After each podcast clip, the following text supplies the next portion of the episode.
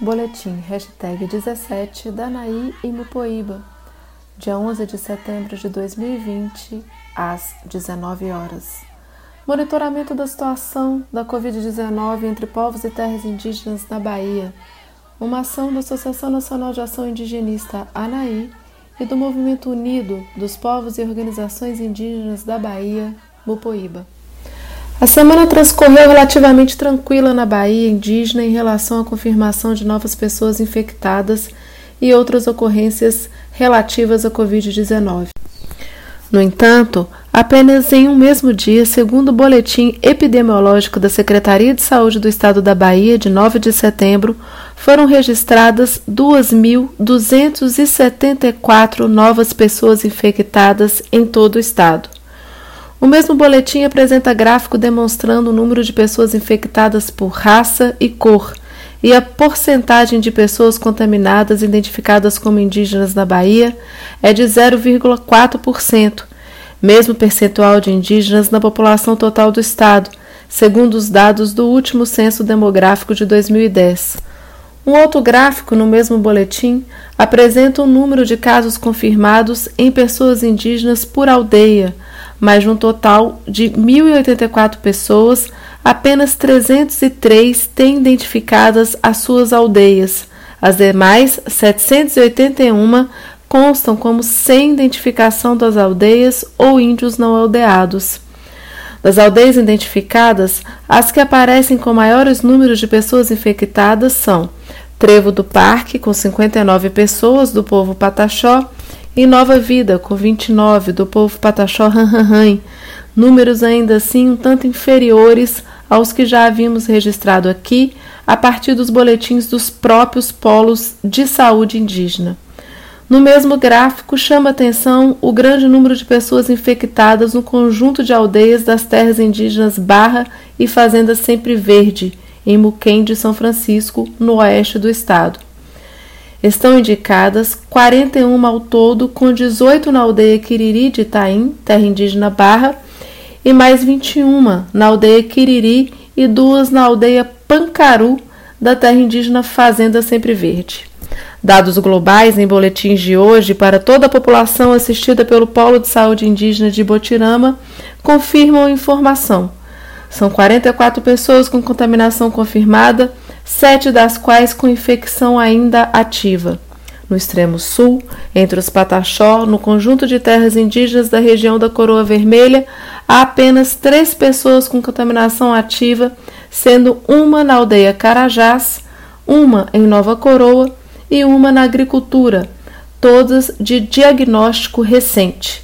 As sete pessoas que ainda estavam com contaminação ativa nesse território na semana passada já estão curadas a terra indígena Mata Medonha, a última dos Pataxó a registrar contaminação, já na semana passada tem ainda uma pessoa infectada, de um total de duas contaminadas até aqui. Já na terra indígena Barra Velha do Monte Pascoal, que na semana passada registrava apenas quatro pessoas infectadas, esse número agora subiu para 10, sendo cinco na aldeia Barra Velha, polo base de Porto Seguro, e mais duas em Corumbauzinho, uma na aldeia Nova do Monte, uma no pé do monte e uma em Jitaí, polo base de Itamaraju. Segue havendo uma pessoa infectada na terra indígena Comexatibá, na aldeia Tauá, e não há mais contaminados nas terras indígenas Aldeia Velha, Imbiriba e Águas Belas, bem como na terra indígena Tupinambá de Belmonte. Na região sul, o número de pessoas com contaminação ativa na terra indígena Caramuru Paraguaçu subiu na, se na semana de 6 para 10, concentradas na aldeia Caramuru, 9 pessoas, e mais uma na aldeia Barretá. Na terra indígena Tupinambá de Olivença, apesar da insistência e de gestões das lideranças indígenas, o polo base de Léo segue sem emitir boletins e, portanto, sem registros confirmados de novas pessoas infectadas, o que também não é de conhecimento das pessoas que contatamos nesse território, embora essas indiquem a presença de pelo menos um caso grave, persistente, tanto por contaminação pela Covid quanto pela presença de comorbidades. Por outro lado, a situação caótica de assistência que apresentamos em nossa edição anterior com relação a essa terra indígena persiste. As equipes de saúde estão sem locomoção nos carros da CESAI, pois não há motoristas contratados em função da falta de pagamento de salários e desacordos trabalhistas com a empresa responsável pelo transporte. Em situações de urgência, as equipes têm se deslocado em veículos particulares de alguns dos seus profissionais. Após seis meses de pandemia e com notável controle de entrada e saída de sua aldeia de Rodelas, com séria observância de quarentenas, distanciamento social e uma potente fabricação de máscaras por suas costureiras, ontem o povo tuxá dessa aldeia registrou uma primeira pessoa com testagem positiva confirmada para a Covid-19 e mais uma suspeita com forte indício de provável confirmação. Na cidade de Rodelas, em que fica a aldeia, já houve registro de 16 pessoas com contaminação pela Covid-19, com duas mortes, e há seis pessoas suspeitas de infecção aguardando resultados de testes. Também na região norte, segundo o boletim epidemiológico do município de Glória, há um caso confirmado de Covid-19 nesta semana na aldeia Brejo do Burgo, do povo Pancararé. O pequeno município de Glória, em que estão localizadas as maiores partes das terras indígenas dos Pancararé, registra impressionantemente número de 143 pessoas com contaminação confirmada pela Covid-19, 78 das quais ainda com infecção ativa, já tendo ocorrido seis mortes.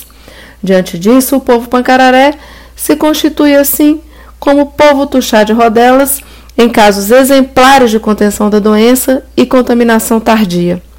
Esperamos que a contenção possa persistir, apesar de termos agora já uma pessoa infectada em cada um deles.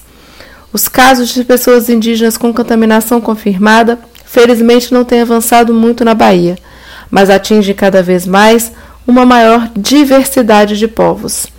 Apesar da Bahia ser o segundo estado brasileiro que mais realiza testes, sempre fica a questão sobre se a contaminação tem mesmo arrefecido ou se, se as testagens são ainda insuficientes, principalmente diante do sabidamente grande número de pessoas infectadas, mas assintomáticas, o que só aumenta os riscos para as pessoas mais vulneráveis, dentre as quais muitas indígenas.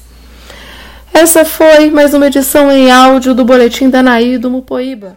Nos sigam nas nossas redes sociais, Instagram e Facebook.